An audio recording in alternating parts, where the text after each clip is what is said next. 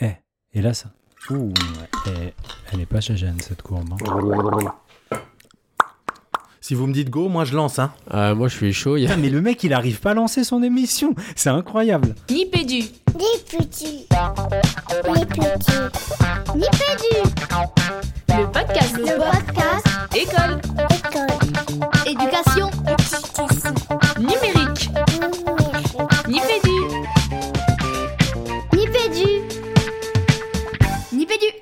Bienvenue dans Nipédu, Nipédu saison 11, épisode 6. Et d'abord, merci d'écouter Nipédu, le podcast qui décode les transformations de l'école. Et dans cet épisode, on va parler recherche en éducation et plus précisément, on va se demander de quel côté du pharmacon est la recherche en éducation. Est-ce qu'elle fait du bien ou est-ce qu'elle fait du mal à l'école?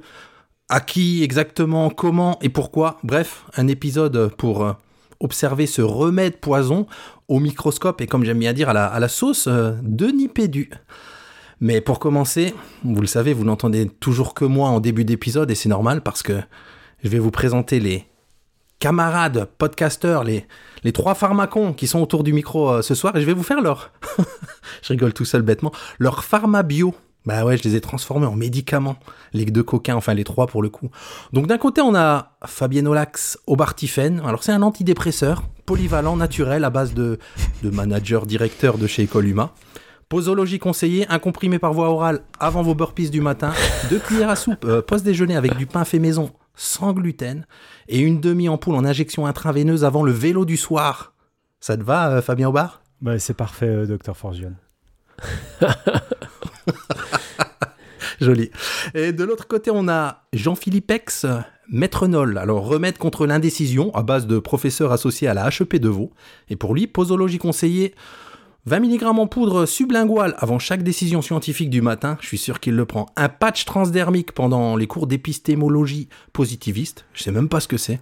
de longues inhalations le soir avant la lecture de chaque article de recherche. C'est bien ça, Jean-Philippe Maître? Ouais, c'est pas mal. On, on, on trans- on- on passera juste l'épistémologie tout court, sans positivisme. Ah, voilà, je savais qu'il aurait quelque chose à dire. Yes. Et allez, je me suis collé à l'exercice même pour moi. Donc, euh, Régistamine Forgioderme, spécialité pharmaceutique à base de médiateur réseau canopé, posologie conseillée. Une noix en pommade le matin pour un réveil en douceur. Attention, burpees interdit pour cause de danger de mort de mon côté. 5 gouttes par voie oculaire dès l'apparition des yeux qui piquent le soir. Et 3 vaporisations nasales avant le nipédu du soir pour une voix optimale. Oh voilà. là là. Enfin, On est pareil. alors, surtout n'oubliez pas votre prise mensuelle de, et appréciez le jeu de mots ou pas, Nipédulcolax, le podcast qui soulage la constipation intellectuelle. Et j'aimerais bien ajouter, euh, vous savez, comme dans les pubs, attention, tout médicament peut exposer à des risques, parlez-en à votre pharmacien. Il est chaud. Bon, ça va les gars? Ah, nickel, et toi? Bah écoute, euh, je pense que les gens ont dû commencer, les poditeurs, poditrices ont dû bien comprendre vers où on, on essaye tout doucement de, de les amener, mais allons du côté du, du fun fact de la rédac. Le fun fact de la rédac. Ton fun fact, Jean-Phi? Allez. Alors, pour ma alors bah déjà euh, un épisode de Nipédu qui parle recherche en éducation, je dois vous avouer que ça faisait longtemps que je m'étais pas plus senti euh, comme au boulot dans, dans mais bon vu que j'adore mon taf, euh, c'est plutôt une bonne nouvelle en fait.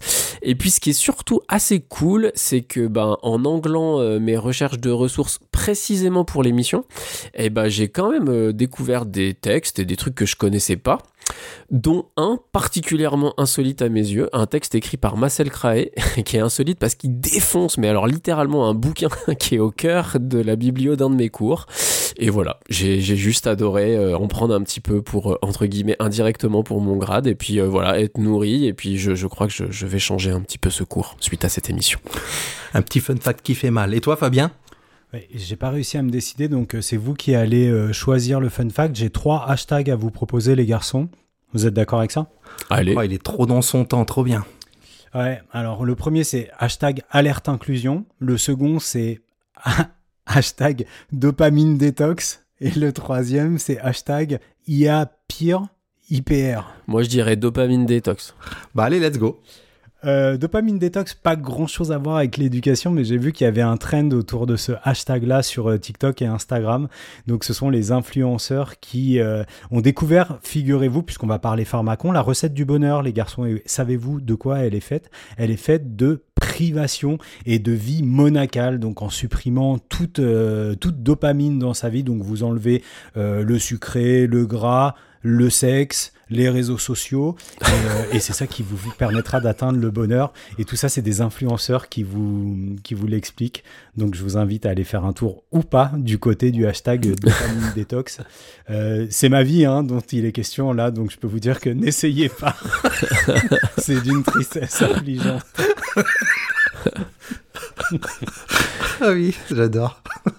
Euh, eh ben, fun fact de mon côté, euh, alors, euh, bah, pas plus tard que, hier, en tout cas au, au moment où, je rédigeais ce- ce- ce- cette petite intro, donc dans le cadre de, de- de- de mon boulot sur, euh, sur le développement professionnel enseignant, j'ai échangé avec un prof des écoles et qui s'est engagé sur son temps perso dans un projet de recherche euh, sur la sieste en maternelle. Il est prof en, maternelle, euh, avec une chercheuse qui s'appelle Stéphanie Mazza. Et en off, donc en, échangeant avec lui, il nous explique que bah, son, son inspecteur, il est pas trop pour la sieste, passer l'âge des plus petits, qui préconise de, de faire de, des, des séances de langage pendant le temps, le temps de sieste. Et donc je lui ai demandé, mais pourquoi tu participes donc à ce projet euh, si c'est plutôt déconseillé quelque part? Et lui, il dit qu'il veut apporter des données euh, à la recherche pour convaincre justement de l'intérêt de proposer ces siestes, même aux plus grands, pour s'adapter aux besoins des élèves. C'est un peu le, le sens des travaux de Stéphanie Mazza. Et, je trouvais que c'était chouette, quoi. C'était beau, ce, ce- ce- cet enseignant qui s'engage pour donner des- pour apporter des données à la recherche pour convaincre pourquoi pas son de- du, rôle, du rôle important de, de cette sieste. Donc ça m'a paru un, un chouette fun fact à partager. Ah, ça l'est, c'est trop bien. Sommaire de l'émission, Fabien? Et bah, euh, après les rubriques que vous connaissez euh, bien désormais, les rubriques classiques de Nipédu, on posera la question dans la FAQ du poditeur à Jean-Phi et à Régis sur ce que valent vraiment tes dadas à toi, poditeur, tes dadas pédagogiques euh, au regard de ce que dit la recherche. Ensuite, on ira euh, retrouver Régis qui se demande cette semaine s'il a une gueule de pharmacon. Et puis, on suivra avec le grand bûcher de la recherche en éducation avec un Jean-Phi qui tient l'allumette. Restez bien jusqu'à cette rubrique qui s'annonce euh, flambant. euh, Explosive. flambant- explosive, voilà, très bien. Et puis bien sûr, une petite reco euh, en forme de pharmacon. C'est bien, oui, mais c'est mal. Allez, on file vers la parole au poditeur. La parole au poditeur.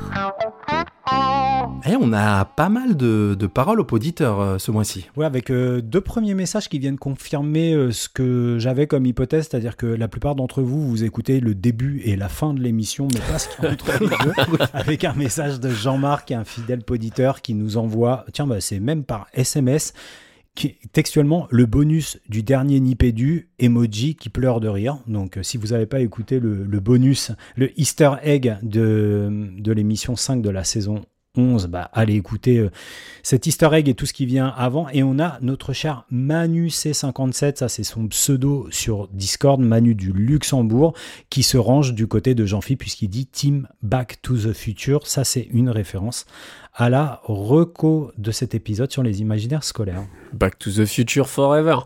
Et du coup, on a aussi un petit tweet, alors même un, double tweet, on a un tweet et un retweet.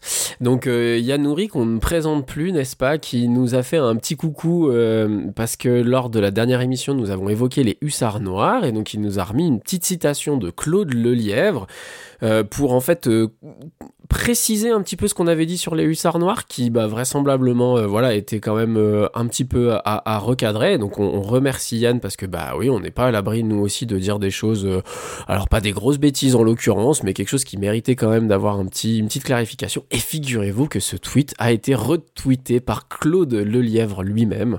Et, voilà donc on trouve ça cool que nos propos puissent vivre aussi sur les réseaux Claude Lelièvre, historien de l'éducation. tout à fait Et quand tu dis retweeter, tu veux dire reposter sur X, c'est ça? Remixé. oui mais tu sais très bien que je suis un balance Euh, on a un, message privé, un DM sur, X pour le coup, de notre collègue et doctorant Gaëtan Guironnet qui a le sens de la propos incroyable, hein, puisqu'au moment où on enregistre cette émission, euh, il a envoyé ce message ce matin à, à- à 9h01 et nous dit Je pense que la recherche en éducation n'est pas un pharmacon, tout simplement parce qu'il n'y en a pas. Il n'y a pas de budget, il n'y a pas d'espace institutionnel pour faire des recherches-actions hybridant les pratiques de terrain et les enseignants, les textes officiels. C'est une dose homéopathique, sans volonté politique. Bon, bah, je pense qu'on va parler d'un peu tout ça hein, dans l'émission. On dirait qu'il a presque fait son sommaire, ce gredin de, de, de Gaëtan. Euh, ben après tout ça, on, vous, on file vers la, vers la FAQ des poditeurs. La FAQ du poditeur. Des dada, pas Jojo. Alors, la FAQ des poditeurs, what the fish is that? Alors, et ben là, FAQ des poditeurs, je pense que nos poditrices et poditeurs commencent à le savoir, mais je m'amuse tellement à le faire que je ne peux pas m'en empêcher. Vous avez une question, école, éducation numérique, formation, recherche, elle vous taraude, elle vous empêche de dormir, elle vous empêche de manger la soupe que vous préférez. Il n'y a qu'une seule solution, il faut se rendre sur le répondeur de Nipédu. Oui, mais Jean-Philippe, comment on trouve le répondeur de Nipédu Tu vas sur ton moteur de recherche favori et tu répondeur Nipédu. Et il y a de bonnes chances que ce soit le premier item qui apparaît. Et donc ce que tu fais, c'est que tu suis, tu cliques et tu enregistres ta question en version dictaphone, une minute, une minute trente. Et puis nous, cette question, bah écoute, on l'a fait nôtre. On, comme on le dit souvent, on va chiner de la ressource. On va réfléchir avec nos, nos trois cerveaux et on essaye de faire une émission où on vous raconte plein de trucs. Voilà. Donc, tu fais comme Sophie, tu cliques, et voilà ce que dit Sophie. Salut les Nipédus, je m'appelle Sophie, je suis rédactrice web après avoir été prof en lycée pro pendant une petite dizaine d'années. Je me décide à vous partager un truc qui me taraude et qui m'empêche de dormir, comme dirait Jean-Phi. C'est justement un truc que j'ai remarqué chez Jean-Phi. Si j'ai bien compris, il est chercheur et formateur de profs. Et pourtant, j'ai l'impression que dans plusieurs émissions, il tapait un peu sur la recherche en éducation. C'est moi ou bien? En tout cas, merci pour vos émissions et surtout, gardez la pêche. Eh ben, on va tenter de garder la pêche. En tout cas, on l'a la pêche grâce à toi, Sophie. On te remercie pour ton message et pour tout te dire. Il fait vraiment nos affaires ce message puisque on n'évoquait pas plus tard que le mois dernier euh, dans une émission qui était consacrée aux, imaginaires en éducation, tout ce qui pouvait constituer ces imaginaires. Et, et on se disait, on l'a évoqué, hein, que justement la science pouvait faire partie de ces imaginaires. Mais voilà, est-ce vraiment un imaginaire comme les autres? Non. Donc, on a décidé de lui consacrer cette émission au titre énigmatique de C'est quoi un pharmacon? Et tiens, bah, je vais te poser la question, Régis, c'est quoi un pharmacon? Alors le pharmacon, hein, c'est un mot grec, on entend la familiarité avec pharmacie, pharmacopée. En fait, le mot pharmacon, il désigne à la fois le remède et le poison, à l'image d'un médicament qui soigne d'un côté, mais qui d'un autre côté peut, empoisonner. Voilà ce que c'est euh, tout simplement le pharmacon. Et moi, les garçons, n'étant pas, euh, n'étant pas euh, chercheurs ou apprentis chercheurs comme vous deux, euh, pour moi, recherche en éducation égale ATI. Euh, Parachida, John, on est d'accord, Fabien? Cette blague n'était absolument pas préparée. Et c'est pas, et c'est pas du tout la sortie récente de Visible Learning de Sequel, qu'on pourrait traduire par à l'apprentissage visible Résurrection, qui, a, suscité cette émission.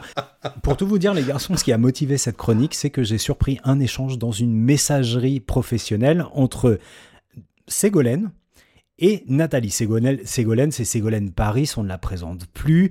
Euh, c'est euh, l'autrice du blog Le Boulot Pédago de Ségo. Elle est très active sur les réseaux sociaux et on la connaît notamment pour être une membre imminente de l'excellent collectif Team Ludens dont il a été déjà question. Et puis Nathalie, on ne la présente plus, une Nathalie D dont il a été souvent question dans cette émission. Et en fait, la question que posait Ségolène, euh, non pas à Nathalie, mais à l'ensemble des enseignants qui se trouvent dans cette messagerie, euh, dans cette messagerie, c'est alors est-ce que vos dadas pédagogiques sont éprouvés par la recherche? Et Ségolène, elle pousse deux outils qui sont hyper, euh, que moi j'ai trouvé hyper intéressants, en tout cas qui ont attiré mon attention, qui sont deux outils qui, on va dire, accessibilisent les recherches de John Hattie sous la forme de, euh, comment est-ce qu'on pourrait le dire, de, de sélecteurs, de moteurs de recherche dans lesquels, je vous la fais euh, rapidement et vous retrouverez ces deux outils dans les notes de l'émission, on rentre un certain nombre de facteurs ou de mots-clés. Alors les facteurs, ça peut être euh, le coût de la mise en œuvre d'une pratique, ça peut être la robustesse des recherches euh, qui ont été menées autour de cette pratique, ou ça peut être l'efficacité avérée ou pas dans les méta-analyses de, John Hattie. Et puis en gros, on a un score, euh, un score qui va venir qualifier cette pratique pédagogique.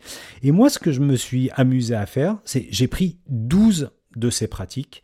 J'ai regardé ce que me disaient les sélecteurs, notamment celui qui s'appelle Teaching and Learning Toolkit. L'autre est un petit peu plus complexe et un peu plus, euh, et un peu plus abouti, mais Teaching and Learning Toolkit, c'est vraiment ça. Vous lui dites, moi, je veux, une, je veux mettre en place une pratique euh, qui coûte rien, euh, sur laquelle il y, a des, euh, il y a des recherches avérées, et ces recherches disent que c'est une pratique qui a beaucoup d'impact sur les apprentissages des élèves. Et puis, vous, vous pouvez vous amuser comme ça à bouger les potards. Donc, on a 12, euh, moi j'ai sélectionné 12 pratiques, il y en a 4 dans euh, des pratiques que j'ai qualifiées de pratiques euh, championnes. Donc c'est des pratiques en gros qui coûtent pas cher, sur lesquelles il y a beaucoup de recherches et qui d'après ces recherches ont beaucoup d'impact.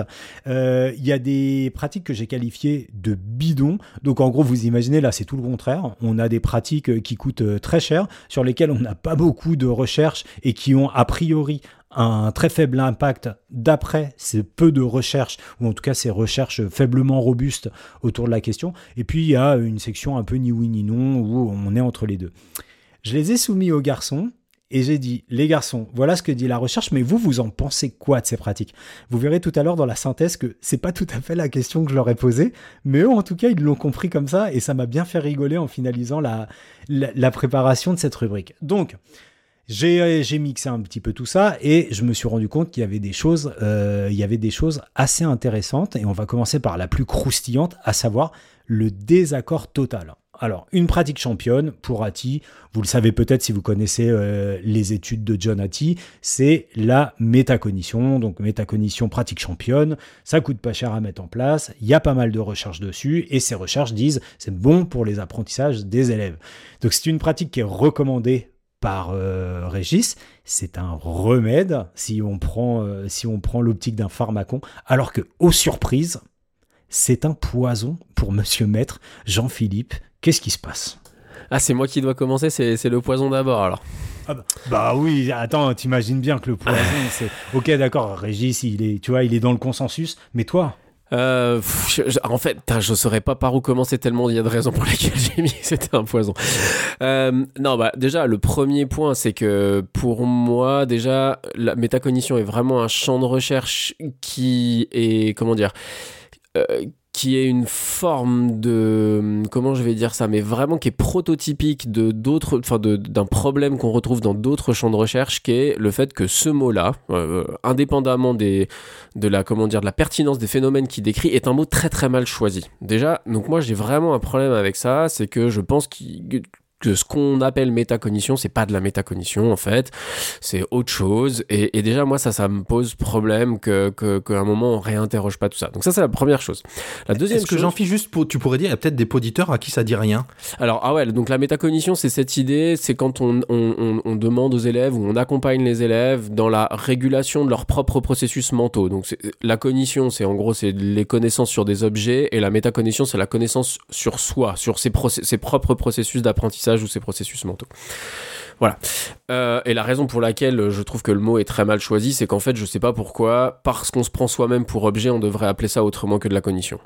Ça, c'est mon avis. La deuxième chose, c'est que justement, en fait, quand, pour le coup, je participe à un cours où on donne des cours sur la métacognition et j'accompagne des étudiants à essayer d'analyser des interactions qu'ils ont avec les élèves et de faire la distinction entre des interactions qui sont de l'ordre de la cognition et d'autres qui sont soi-disant de l'ordre de la métacognition. Et en fait, franchement, très régulièrement, c'est extrêmement casse-gueule. C'est-à-dire qu'il y a plein de moments où on a envie de leur dire, euh, ah, selon les catégories, ça ce serait plutôt de la métacognition. Et puis en fait, euh, le, le- le tour de parole d'après, on se rend compte que ça marche plus très bien. En fait, c'est loin d'être si simple.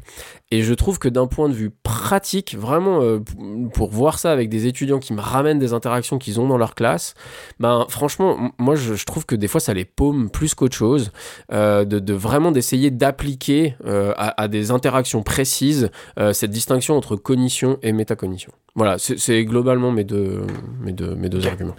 Donc, ce fameux remède, et là je trouve que le mot il est bien choisi, c'est le remède à tout, c'est la métacognition. Toi, pas d'accord, alors que Régis, pour lui, pratique remède. Ouais, en tout cas, je vais descendre d'un étage hein, et me mettre à. Si je mettais ma, ma bonne vieille casquette de- d'enseignant, même si je suis plus en classe depuis un petit bout de temps, derrière métacognition, en tout cas au, au niveau du prof, on met l'apprendre à apprendre. Je sais que c'est un- une simplification peut-être qui te fait qui te fait frémir, Jean-Philippe, tu le diras tout à l'heure. Et, et, et c'est tellement tellement ancré et important qu'il y a même une partie du socle commun qui s'appelle méthode et outils pour apprendre. Et c'est ça que, qu'en tant qu'enseignant, en tout cas, on, met derrière. Et le fait de juste se regarder soi et savoir un petit peu comment on apprend, au-delà même de remède, ça peut que faire du bien. Donc moi, je le vois comme ça et c'est pour ça que je le mets en, en remède de mon côté. Ok, on en reste là très très bien. Peut-être qu'on en reparlera lors de la synthèse. Bon, là, vous étiez pas d'accord, les garçons, mais il y a une catégorie sur laquelle l'harmonie est parfaite, et notamment un des items, une des pratiques, c'est. Oh, je, je sais pas si on en a déjà parlé dans Nipédu, mais c'est le moment de le faire. Les styles d'apprentissage, ces fameux styles d'apprentissage, chers à Howard Gardner, c'est ça? Le jardinier? Ouais, je crois que c'est bien ça. Jean- Euh, Jean-Philippe, il fait, il fait une, moue, c'est pas ça? Ah, je suis pas sûr. Moi, je, je- Ouais, ok, bon. Je vous on crois sur parole. On s'en fout. Donc, les styles d'apprentissage. ouais. Oui, oui, toi, oui. t'es plutôt kinesthésique, toi, t'es plutôt verbal, toi, t'es plutôt. Ouais, c'est ça. Donc, aujourd'hui, tout le monde. Enfin, il y a un consensus, et c'est pas que Ati qui le dit pour dire que c'est une pratique bidon. Euh, euh, donc là, vous vous êtes d'accord, poison, poison. Et pourtant, et pourtant, moi j'entends ici et là, je lis beaucoup des enseignants qui disent, c'est un peu la pratique sous le sous l'impair, tu sais, sous le manteau quoi. On le dit pas, cacher, cacher euh, ce style d'apprentissage que je ne saurais voir. On a des enseignants qui, euh, de manière assumée ou pas, disent, ok, je sais que c'est bidon et pourtant, moi je le fais, j'aime bien le kinesthésique, machin, machin. Pourquoi est-ce qu'il y a cette survivance de, tu vois, une telle pérennisation dans les pratiques enseignantes, dans les styles d'apprentissage, c'est bien pratique, alors que tout le monde a l'air de dire que euh, poison, poison, bidon. Qui veut commencer? Régis, toi peut-être? Non, ça fait partie de ces fameux neuromythes. hein. On entend tout le temps dire que effectivement, c'est finalement, enfin finalement, oui, c'est un neuromythe, que c'est effectivement pas aussi simple que ça, que chacun a différents styles d'apprentissage. Peut-être parfois dans certaines pratiques un style plutôt qu'un autre, et que l'idée c'est plutôt justement de, de varier les styles d'enseignement euh, pour, que pour que, que ça s'adapte à la variété des styles d'apprentissage euh, euh, des élèves. Mais ce neuromythe, il a la vie dure, hein, effectivement. Et pourtant, c'est pas faute de le combattre. hein. On voit ici et là des, des, des, des, pas mal de, de, de- chercheurs qui en parlent. On, des, bouquins hein, dont on parle souvent, les, la fameuse série de Cheretz, qui a un ouvrage au- au- autour de ça. Et pourtant, ça continue d'être véhiculé. Moi, j'ai l'impression, ma petite pierre à l'édifice sur ça, c'est que comme on a chacun l'impression qu'on a un style d'apprentissage particulier, parfois plutôt visuel, auditif, ben on est, et là on pourrait amener à, l'épisode précédent, sur une croyance qui est tellement ancrée en nous qu'on a quand même envie ou l'intuition, l'impression que, ça fonctionne comme ça et que chacun a un peu un style d'apprentissage privilégié. Et même si la recherche nous dit le contraire. Alors j'ajouterais à ça déjà que la recherche n'a pas toujours dit le contraire, parce que je pense que si, enfin voilà, je sais qu'en Suisse notamment, mais le nom me reviendra pas, hein, il y a eu vraiment un, euh, enfin comment dire, un, un chercheur euh, des, je dirais des, des années 70-80 qui a été jusqu'à vraiment influencer les programmes scolaires, donc il y a eu vraiment une espèce de d'influence très très forte de de de de, de cette question, enfin de cette idée des styles d'apprentissage. Donc je pense que déjà la recherche n'a pas toujours euh, été contre ça. Alors c'est vrai qu'aujourd'hui, euh, notamment avec beaucoup de recherches en neurosciences et sur le fonctionnement du cerveau, et c'est surtout tout ce nouveau pan euh, avec les IRM fonctionnels, etc., qui ont mis à mal ces théories-là. Donc déjà, euh, ça a évolué dans le temps et je pense que c'est pour ça que ça a eu... Voilà. Et puis l'autre raison pour laquelle, à mon avis, ça a la vie dure, c'est parce que c'est quelque chose de très facile à comprendre. C'est-à-dire qu'il y a beaucoup de résultats de recherche qui parfois sont ouais, on comprend pas bien la différence et tout. Là, c'est c'est limpide, quoi. Ok, il y a des élèves comme ci, il y a des élèves comme ça. Et donc, en fait, je pense que parce que c'est facile à comprendre, euh, c'est une idée qui, s'accroche bien, en fait, et dont on se rappelle bien. Mais voilà, en tout cas, une chose est sûre, euh, moi, la raison pour laquelle je l'ai mis poison, c'est en effet parce que euh, sur des pans de recherche entiers, notamment, comme je le disais, sur, enfin, menés principalement par les neurosciences, on, on- on a vraiment plus aucune preuve tangible qui va dans le sens de, de ces styles d'apprentissage. Quoi. Ok, trop bien. Merci à tous les deux pour vos éclairages. Et puis la troisième, euh, la troisième section que j'ai nommée le champ des partisans, elle s'appuie sur les pratiques qui ont été catégorisées par Ati dans les ni oui ni non, coussi coussa, c'est comme vous voulez, et, et pour lesquelles vous n'êtes pas trop mouillé parce que vous, vous avez mis plutôt du neutre. Genre, euh, je peux pas te dire si c'est bien, si c'est mal, si c'est remède, si c'est poison. Sauf quand même euh, pour deux. Donc peut-être commencer par toi, Jean-Phi, parce que je la trouve euh, excellente, sur les pédagogies collaboratives. Donc, Ati nous dit pédagogie co- collaborative. Et, et en fait, ça, ça, ça pour moi, ça boucle vachement avec, euh, avec Ségolène dont je parlais tout à l'heure. Ségolène, elle a pas mal de pratiques collaboratives. Elle, elle promeut les pédagogies actives, donc pédagogie active avec cette dimension collaborative, des énergies constructivistes, enfin des, des, des- pratiques plutôt tournées vers, vers ces mouvements-là. Et, et du coup, euh, Sego, elle nous interroge sur est-ce que nos dadas pédagogiques sont validés par la recherche ou pas? Là, il se trouve que les pédagogies collaboratives ne le sont pas. Et toi, tu as l'air de dire, Jean-Phi, et c'est tant mieux parce que tu y vois un poison. Ouais, mais alors là, pour le coup, j'y vois un poison euh, pour quelque chose dont on a parlé hors antenne. C'est que, en fait, pour moi, pédagogie collaborative, ça ne veut rien dire. C'est-à-dire que derrière ça, tu as en fait une, une énorme diversité de pratiques. Certaines dont je doute pas qu'elles soient euh, absolument géniales et d'autres qui peuvent être ni oui ni non et certaines qui, euh, qui, qui à mon avis, euh, sont, sont, voilà, sont caduques, ne servent à rien. Mais en fait, c'est à Ati que j'envoie cette pique. Euh, c'est pas aux enseignantes ou aux enseignants qui font des pédagogies collaboratives dans leur classe. C'est-à-dire que euh, quand tu euh, mets dans un même panier euh, des données qui viennent de Finlande, de France, euh, des US et de Corée et que euh, tout le monde appelle ça pédagogie collaborative, on peut être à peu près sûr que fait euh, il y a des réalités derrière un même terme qui sont complètement différentes et que euh, les méta-analyses à un moment nous font perdre un peu pied de, de ce que veut dire euh, métacognition, de ce que veut dire pédagogie collaborative, etc., etc. Et, et vraiment, voilà, là j'ai utilisé cette la pauvre pédagogie collaborative qui n'a rien demandé à personne pour envoyer mon petit tacle à Ati et à ses méthodes que je trouve bien trop bien trop prescriptrices euh, pour euh, notre sujet qui est euh, l'enseignement. Voilà. Et sur un volet un petit peu plus optimiste, ouvert et positif, euh, et j'ai envie de dire en prise directe avec euh, l'actualité de l'école ici en France, l'éducation à l'éducation, je la refais, l'éducation artistique, je vais y arriver, euh, pratique ni oui ni non pour John avec, vous l'aurez compris, toutes les précautions qu'il faut mettre derrière la valeur prescriptive. Prescriptive, c'est vrai qu'elle est compliquée à dire celle-ci, que peut nous proposer John. Régis, qui d'autre que toi pouvait y voir un remède? Bah oui, alors je sais que tu fais allusion à, l'actualité avec les cours de théâtre, j'imagine. Je pensais pas directement à ça, hein, effectivement, mais, mais c'est dans l'air, comme on dit. Effectivement, non, mais je mets remède, mais dans, dans le même ordre d'idée, il y avait euh, le, la classe dehors. Et, pareil, j'ai envie de dire, bah, allez, je vais être encore euh, tout doux, mais ça peut, ça peut pas faire de mal. Mais effectivement, euh, tout dépend comment que c'est fait et à quelle fin c'est enseigné. Euh, quand on parle d'éducation artistique, que ce soit de l'art plastique, de la musique, du théâtre ou, quoi que ce soit, j'y vois tout l'intérêt de, des- élèves et du futur citoyen pour le coup, et de la personne, si on ne met pas sur le dos de tout ça des visées, euh, des visées plus, plus à la fois politiques et plus amélioration des résultats des élèves. Si je devais résumer un petit peu bêtement, je dirais l'art pour l'art, quoi. C'est ça l'intérêt de l'éducation artistique. En tout cas, je le vois là. Et ouais, ouais, hein, je, vois un beau remède euh, euh, pour, les élèves et, pour l'école à, pratiquer ces, arts au sens large.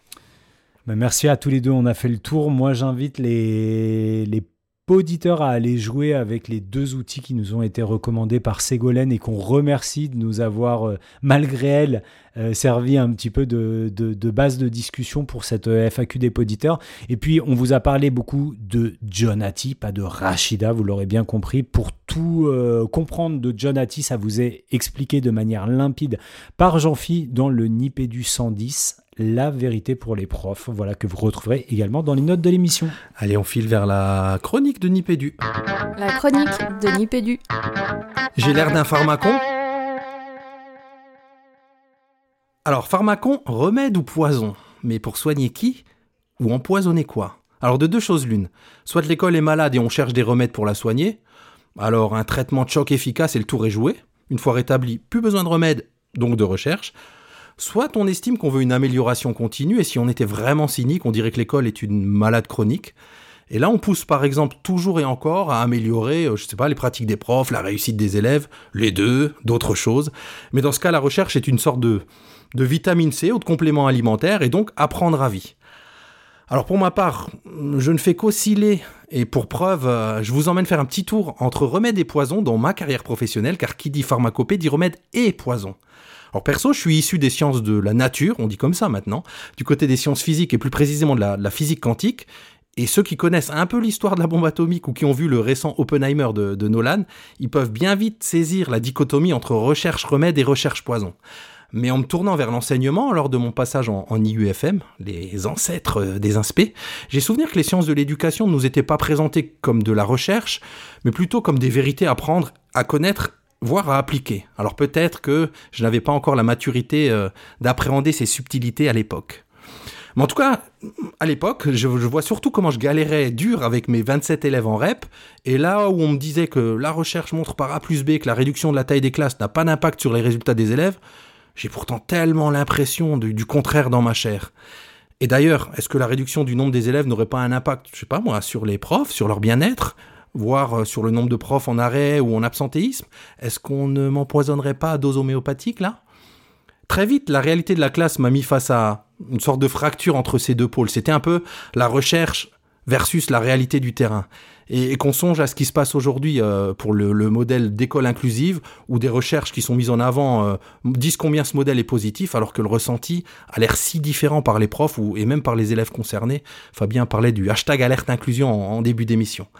Euh, plus tard dans ma carrière, c'est comme coordo pédagogique d'un projet de recherche entre des labos, des académies et, et des enseignants que j'ai commencé à fréquenter et travailler avec des chercheurs en, en sciences de l'éducation et de la formation. Et là, je suis notamment chargé de produire avec ces chercheurs un parcours de formation issu de leurs travaux. Et à ce moment-là, ben, je vois dans la recherche un, puissant remède pour les profs. Des chercheurs qui vont dire en direct, de manière accessible, comment mener au mieux des séances d'orthographe. Pour moi, c'est génial. Mais je suis surpris du discours en off de, de certains chercheurs qui disent tu sais, Régis, ça fait maintenant 20 ou 30 ans que je répète les mêmes choses qui ne sont finalement pas appliquées. Ce sont pas les petites vidéos courtes enregistrées avec toi qui vont y changer grand chose, mon pauvre. Comment ça? Au mot de la classe, on apporterait des remèdes que les enseignants ne voudraient pas prendre Et puis, plus tard encore, je deviens formateur. Et un formateur, ça s'appuie sur quoi? Pour concevoir ses formations et apporter du contenu à ses formés? Bah, la recherche, bien sûr. À ce moment-là, je vois poindre une dimension politique qui m'incombe, puisque les travaux de recherche auxquels je fais appel, ou pas, en disent euh, long de ma conception du métier. Alors, est-ce que je soigne ou est-ce que j'empoisonne?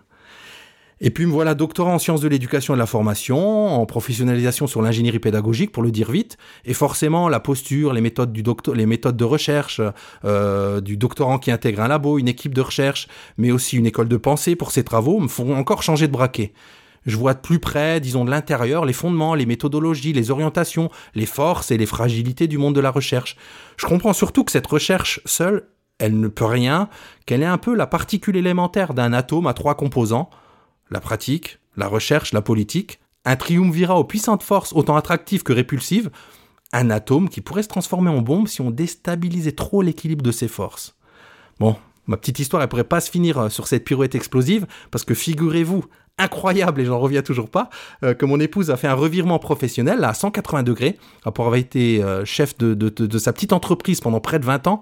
La voilà qui retourne à ses premières amours pour devenir enseignante. Et ouais, je suis le premier surpris, j'avoue. Dis Régis, tu aurais des trucs sur l'apprentissage de l'orthographe? Mais carrément, j'ai des super vidéos de chercheurs, bouge pas. Merci Régis pour cette chronique. Tu parlais d'atomes. Bah, si Nipédu était un atome, son noyau ce serait Jean-Phi. C'est la chronique de Jean-Phi. La FAQ de la rédac. La recherche, c'est poison. Ok, bon alors déjà, euh, je ne suis pas le noyau de Nipédu. Déjà. Alors les garçons, me voilà face à une FAQ qui, euh, bah, comme j'ai pu le dire, tombe euh, bah, pile dans mes cordes, dans le sens où, bon, euh, je, je suis en effet chercheur, j'occupe beaucoup de, de- du temps de mes journées, soit à en produire, mais surtout à en lire. Et euh, je pourrais tenir le crachoir de cette FAQ pendant 12 fois 1h30, ce que je fais effectivement avec mes étudiants, mais c'est pas vraiment le but ici. Ici, on veut que ça se tranche la bavette et que ça supercute entre les micros, alors l'idée c'est plutôt d'essayer de lancer un peu le débat. Et puis, alors je crois que ça fait plusieurs fois que je le dis, mais malgré le fait que je me sentais plutôt confort avec cette euh, FAQ de la rédac, j'ai j'ai fait comme d'hab, je suis allé sur Google Scholar et je lui ai dit effet recherche sur éducation. Et, Google, tu me dis quoi Et puis j'ai trouvé des trucs, alors des trucs vraiment pile dans le thème, des trucs d'ailleurs que j'ai pris pas mal de plaisir à lire, c'était c'était assez chouette. Mais je vous le dis tout de suite, rien ne m'a fait changer d'avis. Bon, en même temps, vous me direz que si quelques recherches Google Scholar m'avaient fait changer d'avis, c'était peut-être que je faisais peut-être pas très bien mon boulot. Donc, quel est cet avis? Alors, je, je crois que, que, que Sophie l'avait déjà un petit peu repéré, mais je pense qu'il va falloir aussi que je modère mon propos. Et je vous fais confiance, les garçons, pour essayer de modérer mon propos. Mais voilà, donc je suis chercheur en éducation. Cette recherche, euh, ce que j'en sais, je fais de mon mieux pour la servir sous forme de la meilleure sauce possible euh, pour des enseignants, futurs ou en place. Et pourtant, j'avais du mal à envisager de commencer cette FAQ autrement. C'est-à-dire que que cela soit par ce que dit cette recherche, alors qui ne se résume pas à John Hattie, hein, on est bien d'accord, euh, mais globalement ça n'empêche que le, le constat serait un peu le même, Euh, la manière dont on la produit, la manière dont on la présente, alors autant à des étudiants dans des instituts de formation que dans les médias, et la manière dont on l'utilise, vraiment, je pense en toute sincérité que ce tableau fait de la recherche au moment où je vous parle, pour le moment, j'insiste, un poison pour les collègues enseignantes et enseignants. Moi, il y a vraiment une, question qui me brûle, Jean-Phi, c'est, je sais pas, quel cheminement, comment que t'en es arrivé là alors que tu, tu es de ce sérail des chercheurs en éducation? Alors, je pense que, bah, tu vois, c'est c'est marrant dans ta chronique, tu as, utilisé cette expression, cette expression dans ta chair, tu vois. Il y a quelque chose, je pense, qui vient de là. C'est-à-dire que quand tu as une expérience quotidienne euh, depuis plus de 15 ans, euh, d'évoluer dans un milieu, euh, bah déjà tu perds un peu le recul euh, par rapport à ce milieu, et puis quoi qu'on en dise, avec ce- cette perte de recul, il y a aussi une, tu finis par en avoir une quand même une bonne connaissance de ce milieu, ça, devient le tien quoi. Et puis toute la complexité, euh, toutes les batailles de chapelle que t'entends à droite, à gauche et tout, te finit par te donner l'impression qu'en fait il y a, pas vraiment d'issue quoi. Tu vois, t'es es dans un espèce de truc tellement complexe que t'arrives plus à, à, t'abstraire de toutes ces de, toutes ces choses que t'entends et, et d'avoir un peu la, une vision globale qui te ferait dire ok la, la, direction est, peut-être celle-ci quoi. Mais si je devais essayer quand même d'être un peu plus précis, je dirais que pour moi, il y a deux, deux problèmes, en tout cas deux choses sur lesquelles j'achoppe et où je vois vraiment une vraie difficulté. Alors, je sais pas si on aura le temps de les traiter les deux, donc je lâche le premier, enfin la, première piste de réflexion. Pour moi, la première piste de réflexion, et j'espère que les poditeurs et poditrices ne m'en voudront pas, je vais utiliser un gros mot. La première piste de réflexion, elle est épistémologique. Alors, on parle de sciences de l'éducation au pluriel. Et comme dans les sciences de la nature, euh, par exemple, si je vais plutôt du côté de la biologie, euh, on pourrait parler de biologie moléculaire ou on pourrait parler d'éthologie. L'éthologie, c'est celle qui s'intéresse à un peu à la vie sociale euh, des insectes et des animaux, euh, par exemple. Donc ça veut dire que, comme dans les sciences de la nature, dans les sciences de l'éducation coexistent des sciences qu'on dit explicatives, donc c'est-à-dire dont le but c'est d'essayer d'avoir des généralités, c'est-à-dire qu'à partir d'un résultat que j'ai eu avec suffisamment de sujets, je me dis bah si je reprends d'autres sujets et que je les mets dans la même situation, je vais avoir le même résultat. Ça me permet de faire une prédiction. Donc c'est des sciences qu'on dit explicatives ou prédictives. Puis il y a d'autres branches des sciences de l'éducation qu'on dit compréhensives, c'est-à-dire que là je vais pas vouloir amasser tout un tas de données, je vais plutôt aller dans ma petite classe face à quelques petits élèves ou des grands élèves d'ailleurs, et puis je vais essayer d'analyser très très très très finement ce qui se passe comme phénomène et ce qui explique ce qui se passe dans cette classe ici maintenant, mais sans aucune visée de vouloir généraliser par ailleurs. Et je pense que la méconnaissance de ces distinctions euh, entre ces différentes branches scientifiques et ces différents objectifs Euh, et d'ailleurs, les deux branches sont tout aussi réductrices l'une de l'autre. hein. J'ai tapé sur ATI euh, un petit peu avant, justement parce qu'en fait, quand on appelle tout, enfin, quand on appelle plein de choses, des pédagogies collaboratives, bah, on a quand même des chances de faire face à des réalités un peu différentes. Bah, en fait, quand on oublie un peu toutes ces petites réductions, on, on comprend mal la place que peut ou devrait prendre la science ou la recherche dans la pratique ou, et encore plus, dans le politique. Voilà, donc ça, je pense que ce serait un premier problème. Euh, moi, je veux bien, je veux bien rebondir là-dessus, Jean-Phi, dans le sens où, euh, pour euh, dévoiler des éléments de cuisine interne à nos auditeurs, tu nous as demandé pour bâtir cette, cette chronique en quoi est-ce qu'on voyait dans la recherche en éducation un pharmacon, enfin un remède ou un poison, et dans la, dans la catégorie poison, moi, ce que j'ai pu te répondre, c'est euh, au royaume des aveugles, les borgnes sont rois, c'est-à-dire que tout ce que tu viens de dire, moi, je plus sois, à savoir que moi, en tant que, que, que profane, que néophyte, ne connaissant pas euh, ou très mal les ressorts, les enjeux, les mécanismes, la méthodologie, l'éthique de la recherche, et notamment la distinction que tu donnais entre, entre sciences explicatives et sciences euh, compréhensives, je me dis, bah, un enseignant, il n'est pas outillé pour porter un regard critique sur euh, les recherches qu'on lui livre. Et d'ailleurs, moi, je me... Enfin, tu vois, je suis là d'entendre euh, ici et là. euh, des études prouvent, les recherches ont démontré que, enfin, tu vois, l'inflation de cette formule-là, il n'y a pas un débat autour de l'éducation où un des deux euh, contre-inquants va dire D'ailleurs, les études ont prouvé que machin, machin. Que derrière tu allais que ce soit sourcé ou pas, je trouve que c'est un peu rapide et du coup, tu vois, je, moi ça, ça en devient quasi inaudible parce que on peut nous dire les choses. Derrière, nous, on n'a pas les outils méthodologiques qui viennent faire une critique de cette source qui est apportée pour valider ou pas, euh, tu vois, une position pour euh, pour défendre ou au contraire pour attaquer euh, une pratique, puisque c'était le sujet de la première partie. Donc, donc là, plutôt pharmacon, parce que nous, les praticiens, on n'est pas outillés pour avoir un regard critique sur la recherche. Voilà, c'est ça, c'est ça que m'inspirait les, le- en tout cas la petite mécanique que tu nous as proposée en off.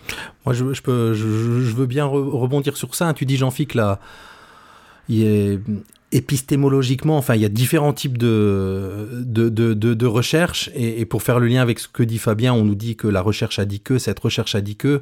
Euh, effectivement, il y a, il y a parfois des travaux de recherche qui sont très situés. Je, je, re- je recite euh, Gaëtan en, introduction. Effectivement, trop situés, très situés pour pouvoir en tirer des généralités réellement utilisables par, le plus grand nombre. Et quand je pense en plus grand nombre, je pense aux, aux enseignants. Mais en même temps, la tendance naturelle, et même on a très très envie, justement, quand on lit une recherche, c'est la tendance euh, humaine normale de se dire Ah oui, du coup, je comprends ce phénomène dans ma classe. Du coup, ça dit quelque chose de mes élèves et de ma classe, et j'en tire quelque chose pour moi. Et je vois pas bien, comment dire, je vois pas bien comment que ça pourrait se passer autrement, tu vois? C'est à la fois la tendance humaine, et si on te dit lis cette recherche, c'est que tu dois en tirer quelque chose, donc forcément, ta tendance, et combien même le chercheur prend toutes les précautions possibles en disant attention, c'est dans tel niveau, à tel moment de l'année, euh, avec tel type d'élève et tel enseignant, bah tout ça on le balaye très vite en se disant je regarde les conclusions et voilà ce que ça dit, et donc ça, ça va m'aider à faire quelque chose, et j'ai l'impression que même politiquement, on nous amène à ça, hein, de se dire euh, il faut se saisir de tel et tel, tel ou tel résultat pour, euh, pour, euh, pour telle bonne pratique, pour mieux enseigner. Ouais. Alors du coup, dans, dans vos... Alors pardon Fabien, tu voulais dire quelque Non, chose non, non, vas-y, vas-y, vas-y, puis je, je rebondirai après. Ouais, alors moi je retiens deux choses déjà. euh, euh, Fabien, par rapport, euh, pour moi c'est du pain béni euh, ce que tu, ce que as évoqué, notamment par rapport au vocabulaire scientifique. C'est-à-dire que moi, tu vois, c'est un truc que je dis et que je répète sans cesse à mes étudiants, c'est que dans les sciences humaines et sociales et tout en, bah, tout particulièrement dans les sciences de l'éducation, moi je bannis les mots démonstration, preuve. Pour moi, ça, n'existe pas dans nos domaines. C'est-à-dire qu'au mieux, on montre quelque chose, on, on, on- recueille les données pour faire l'hypothèse que, mais en tout cas, tout ce vocabulaire de la science, euh, j'allais dire, alors Régis l'a dit science de la nature tout à l'heure, mais j'aurais presque envie de dire les, les fameuses sciences dures, tu vois. Je pense que vraiment, l'enseignement apprentissage est un objet où on ne peut pas utiliser ce vocabulaire euh, de, de- de- de- des sciences euh, démonstratives. Enfin voilà, pour moi, ça, ça n'existe pas. Et puis l'autre, euh, euh, j'allais dire brèche, non, c'est pas du tout une brèche, mais l'autre euh, bâton que vous m'avez tendu, c'est en effet celui du politique. Et là, c'est clair que moi, j'en veux un petit peu au politique euh, par rapport à là aussi. euh, ben, on peut citer notamment un de le ministre qui a créé le centre scientifique de l'éducation nationale et qui d'un coup a- a voulu, enfin en tout cas a donné à la science vraiment cette inspiration politique en disant voilà si on a un résultat ce résultat doit diriger euh, ce qu'on va faire dans l'institution. Et ça je pense que c'est extrêmement problématique et exactement pour la raison qu'on évoquait avant euh, parce que en fait dans les sciences humaines et sociales on ne fait pas de démonstration. On réduit les possibles mais mais on n'arrive jamais à mes yeux en tout cas à avoir un résultat qui permet de dire ça va ça va marcher pour tout le monde partout tout le temps quoi Ça voudrait dire quoi Que l'idée, c'est vraiment de. que les apports de la recherche, c'est pour éclairer les enseignants, éclairer leurs pratiques, mais jamais apprendre pour argent comptant. Et comment ils s'en tirent le, le praticien avec ça? Tu vois, il y a cette question-là, en fait. C'est que quand tu es dans ta classe, finalement, bah, tu dois tirer du, du concret de tout ça. Et on a deux mondes qui sont pas dans le même univers, ou deux univers qui sont pas dans le même monde, je sais pas comment le dire. Ouais, bah, du coup, je, je, je résiste pas à, à, à- dire un truc que Fabien m'a dit en off, quoi. Il m'a dit, euh, c'est pas parce que toi, Jean-Phi, t'arrives pas à rapprocher les deux mondes qu'il faut renoncer à ce que ça puisse arriver. Mais c'est vrai, là-dessus, moi, je suis, je suis obligé de faire euh, un peu preuve d'un aveu d'impuissance, quoi. J'ai l'impression, en, enfin, alors, j'ai- plus, il y a plein de choses qui me viennent en tête, mais je citais un petit peu plus haut là euh, en fun fact le- le- un article de, de Marcel Craé là justement qui lui euh, avait tendance à dire que euh, alors je vais essayer de pas utiliser les gros mots mais il disait en gros euh, on doit trouver une espèce de voie du milieu quoi. Euh, de dire que en effet il y aura jamais de loi ou de généralité mais qu'en même temps on a des espèces de tendances qui peuvent orienter. Mais en effet, moi, je me mets plutôt à la place du, de l'enseignant qui est tout seul ou de l'étudiant aussi. hein. je, je pense, moi, c'est vrai que je me mets souvent dans ces bottes-là étant donné ce que, ce que j'ai en face de moi, mais je me mets souvent à la place de l'étudiant et je leur utilise. Et d'ailleurs, chose que déplore Marcel Cray, et moi, j'utilise beaucoup cette expression de boîte à outils. C'est-à-dire, euh, voilà, il y a un résultat qui dit ça. Si ça vous inspire, essayez, tu vois. Et je le vois plus comme quelque chose comme ça, quoi. Quelque chose qui est en fait repris à une échelle locale, à un individu, avec sa classe ou ses classes. Et si ça lui parle, bah feu en fait. Ça veut pas dire qu'il faut pas qu'il y ait de critères de scientificité derrière. Il faut que ce soit rigoureux, il faut que ce soit systématique. Mais c'est pas pour autant que ce sera rigoureux ou systématique que ça mènera à quelque chose, quoi. Moi, je reviens un petit peu. Et je suis super content que tu aies relevé ce petit tacle, cette petite pichenette que je t'ai fait euh, par écrit. J'étais. j'ai- Mais j'ai beaucoup aimé, mais t'as raison en J'ai réussi. Enfin, je me suis laissé convaincre parce que dans les ressources que tu nous as invités à consulter, moi, je suis retourné vers cet excellent dossier de l'IFE qui date de 2020. Je crois que c'est le numéro 132 de, Marie Gosset sur. euh, alors attends, je recherche quand même le titre parce que les pratiques enseignantes face aux recherches.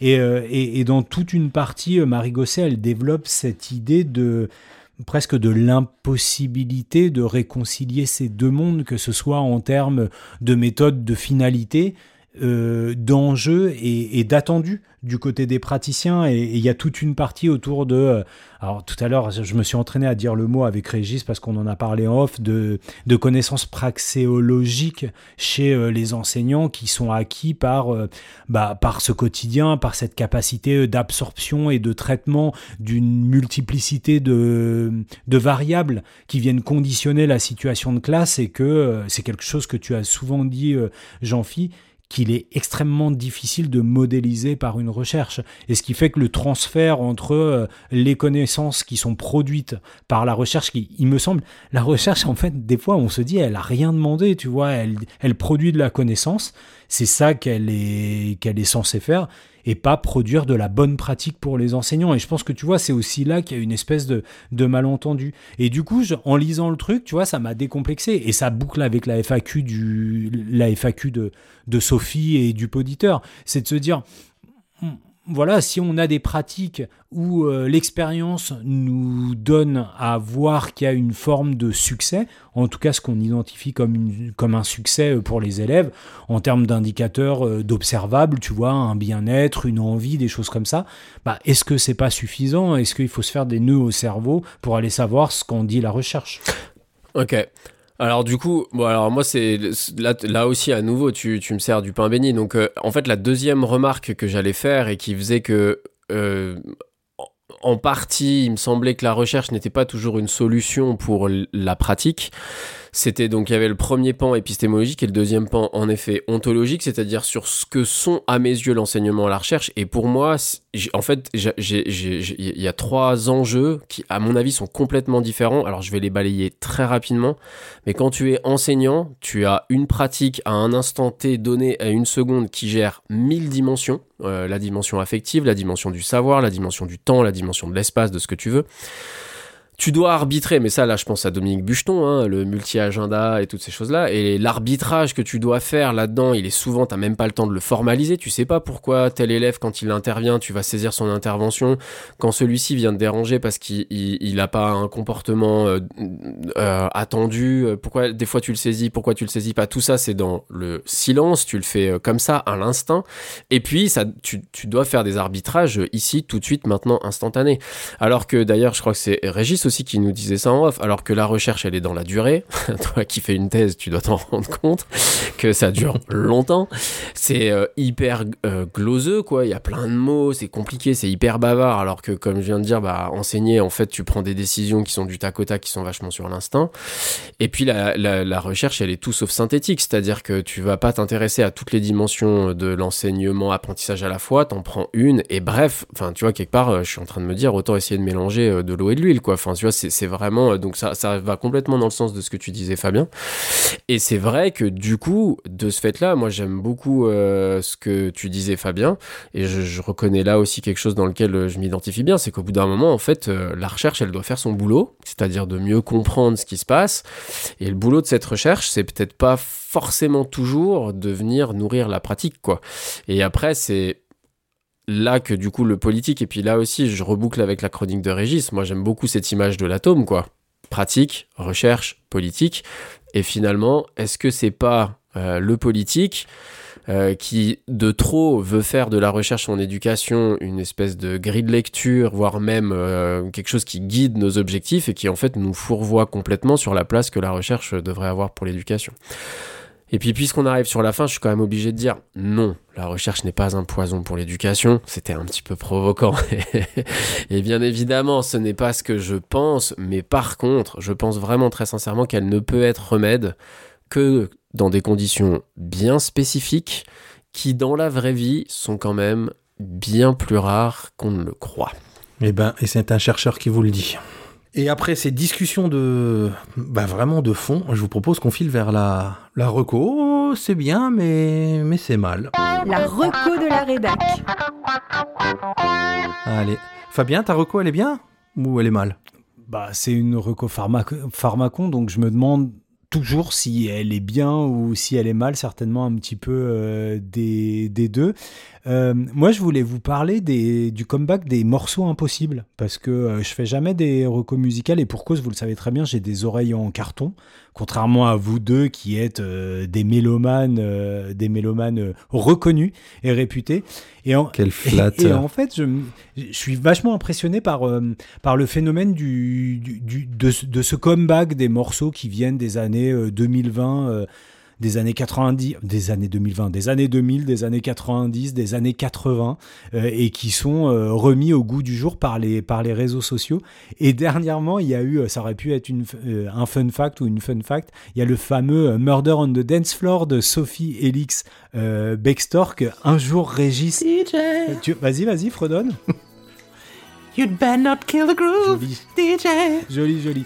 Et il fredonne ça un jour et, et je me dis, mais, mais d'où il le sort? Et le lendemain, j'entends une chronique d'Alina Fanoukoé sur, euh, sur Inter qui parle justement de, de ce morceau. It's Il y en a d'autres. hein. Euh, moi, je repense à des trends sur TikTok avec I Like to Move It. Euh, dans un registre un peu plus musical, on avait, vous savez, ce, cette cool attitude avec Fleetwood Mac, euh, le morceau Dreams, ce mec qui était sur sa planche et qui buvait un soda. Euh, Il y a le fameux, alors on parle des réseaux sociaux, mais il y a aussi les séries euh, qui, euh, comment ne pas évoquer le Bloody Mary de Lady Gaga, mais en version speed-up, parce qu'il y a aussi cette tendance-là sur les réseaux sociaux. Ouais, c'est vrai. Régis le rappelait, le Running Up That Hill dans Régis. Stranger Things, bien sûr. Dans Stranger Things. Donc euh, je sais pas si c'est bien ou si c'est mal. Moi j'étais très très heureux de réentendre Sophie Ellis euh, Bextor. Je me revoyais dans ma dans mes jeunes années. Et, euh, et, du coup, voilà, ça m'a fait penser à ça. Et, et en creusant, j'ai, je suis tombé sur une espèce de parodie d'Eurodance. Je vous ai dit que c'était la reco ni bien ni mal, ou, ou c'est bien, c'est mal, on sait pas trop. Vous irez voir euh, du côté de, de TikTok euh, un morceau qui s'appelle Planet of the Bass d'un certain Kyle Gordon qui nous singe complètement les, euh, les, voilà, les grands morceaux d'Eurodance du début des années 90. Oh là, plaisir coupable. Et, Quoi. et d'a- d'ailleurs, plaisir coupable, si vous, si vous gardiez un morceau là dans la liste, euh, dans la liste des, des revivals qui sont là? I like to move it, move it. Pourquoi je suis pas étonné? Non, moi, c'est euh, c'est Kate Bush. C'est un peu mon enfance, quoi. Si tu veux bien, j'enchaîne, Jean-Philippe. Ouais, ouais, Tu- carrément. Tu termineras là. Ouais. Donc, moi, bah, ouais, une fois n'est pas coutume, euh, je vais, je vais vous parler de BD, plus précisément de romans graphiques documentaires. Alors, j'hésitais entre deux, et puis j'ai choisi. Je dirais un tout petit mot quand même du deuxième. J'ai choisi une BD qui s'appelle Mon ami Damer qui était euh, qui est un vieux truc hein, du coup qui, avait gagné un prix au festival d'Angoulême il y a bah, il y a 10 ans en 2014 je vois Fabien qui fait la moue bah ouais c'est pour ça que c'est bien et, c'est mal hein, parce que c'est mal parce que Jeffrey Dahmer c'est c'est ce fameux serial killer des années 90 là qui a été condamné à presque 1000 ans de prison. On adore les États-Unis pour ça hein, ils sont forts 1000 ans de prison pour euh, une petite vingtaine de meurtres il est surnommé le cannibale de Milwaukee alors pourquoi c'est bien? Bah c'est bien parce que c'est la BD elle est, elle est, créée par euh, Derf Bagderf quel nom étrange qui est dessinateur de presse et, donc auteur de BD. Il est aussi journaliste de formation. Il a vraiment mené une, enquête de, de fond. Mais ce qui est fou, surtout, c'est qu'il a été le meilleur, euh, ami de, de Dahmer en, au lycée. Et donc la BD, elle va justement pas dans le voyeurisme de la série Netflix d'ailleurs, que je vous conseille aussi si vous aimez ce côté un peu dégueulasse, mais elle, elle est horrible en vrai. Mais là, la BD, elle se concentre vraiment sur ses années de lycéen et début d'université. Donc c'est son meilleur ami et personne n'a rien vu venir alors que il y avait tous les signes étaient là quoi. Et c'est flippant quand on connaît l'histoire de Dahmer qu'on a vu notamment la série Netflix, bah de, de, de se rendre compte de ça, tout était là. Bon bref, une BD euh, c'est bien, mais c'est mal. Ben je trouvais que c'était parfait. Euh, alors moi, euh, moi, quand j'ai, quand l'idée m'est venue assez vite, mais quand je l'ai, je l'ai posé sur le conducteur, je me suis dit en fait c'est quand même vraiment plus mal que bien ce truc, mais c'est pas pour une raison de qualité, c'est vraiment en termes de ressenti. Donc la reco en question, c'est- tous les abonnés Netflix en ont entendu parler. C'est un film qui s'appelle Le Monde après nous avec euh, Julia Roberts et Ethan Hawke. Le Wi-Fi fonctionne pas. Prends une batte. Pardonnez-moi de vous déranger, mais vous êtes dans notre maison. C'est votre maison. Et il est réa- ce film est réalisé par Sam Esmail. Moi, je connaissais le mec parce que j'avais regardé la série Mister Robot. Euh, donc, ça- il en est le créateur. Et euh, c'était une série que j'avais beaucoup aimée. Et d'ailleurs, pour les fans de la série, il y a- il y a un petit Easter egg dans le film. euh, sur une, de, je sais pas si vous l'avez remarqué. Moi pas mince. Bah, alors, euh, il y a, la- les ordinateurs sont de marque Evil Corp, Ok. Comme dans, dans Mister Ah bon, Robot. Voilà. Alors bref, pourquoi c'est mal? Et bah parce que perso, vraiment, ce film ne m'a vraiment pas, euh, ne m'a pas laissé insensible. Et donc il y a pas d'horreur, il y a pas de gore, c'est que du très réaliste et du très regardable. Mais euh, c'est vraiment euh, la description de la chute de notre civilisation supraconnectée, de ouais, de manière hyper réaliste, sans, sans, sans sensationnalisme. Quand il y en a, c'est pas vraiment ce qui marche le mieux, mais vraiment, moi, ça a super bien marché. J'ai fini le film avec les jambes coupées, quoi.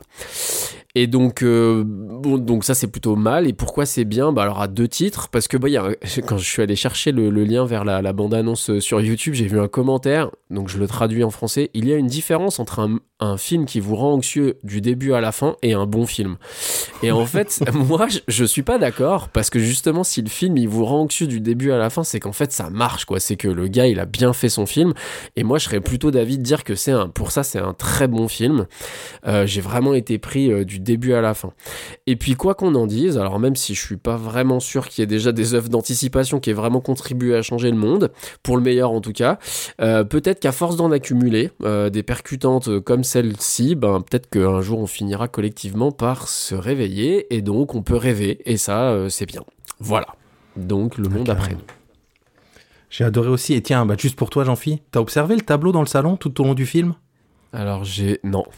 Ah, ah, bah voilà, c'est pour vous. Vous regarderez aussi. Ok, super, merci. Par contre, je te préviens, je vais, je vais pas me le mater une deuxième fois. Euh, eh bien, voilà, à vous de faire, vous faire votre idée. hein. Est-ce que la recherche est un remède? Est-ce que c'est un poison? Est-ce que c'est réponse, de Normand entre les deux? Bon, ben, dites-le nous euh, sur les réseaux, dites-le nous dans le répondeur de, de Nipédu, dites-le nous où vous voulez. Nous, les gars, on se retrouve euh, dans, comme d'hab, dans un mois Oh yeah. Mais sans doute, euh, sans doute bien avant pour préparer l'émission comme d'habitude. Et on va parler d'un d'un drôle de thème d'émission qui s'appelle qui s'appelle Rio. Vous l'avez nul, entendu nulle part ailleurs. École anxiété. En un mot. Ouais, bah, d'ici là, pas trop d'angoisse. Gardez la pêche. Et cracher le noyau, justement pour éviter les angoisses.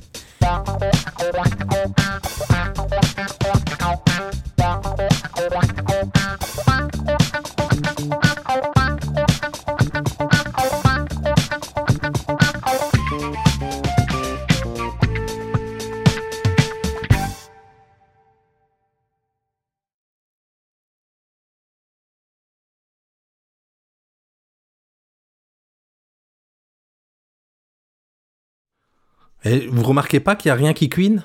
Ah ouais. Putain, je suis assis sur un, je suis assis sur un vieux tabouret en bois là. Au moins il cuine pas celui-là. J'ai jamais entendu ce mot de ma vie. Qui queen Non, qui cuine. Ah, bah oui, c'est un- le, le fameux groupe de rock. C'est de- ce que j'allais dire. T'as jamais écouté Show Must Go On? Putain, Tu m'as pris ma blague, quoi. Ça cuine. Tu sais comment ça s'appelle ça? De la glottophobie. Oui, De oui, quoi? Oui, oui, je connais le, je connais le mot. Ok, alors ensuite, les, des Dada pas Jojo. C'est pas toi qui écris euh, les chansons de Ayana Nakamura, peut-être? Il n'y a pas Dada Jojo. Faut, eh, pour notre album de reprise, faut rajouter des chansons un peu plus modernes que nos vieux Beatles et compagnie, quoi. C'est clair. Des dada. Des dada, pas Jojo. Et puis, on ira tout doucement. Oh non, je vais l'avoir dans la tête, putain. Là, c'est fini. Tu sais que pour les deux semaines à venir, je l'ai dans la tête. quoi Le tout doucement. Tout doucement. Les sentiments différents. dans ton cœur, dans ta tête. Sentiments différents. C'est ça.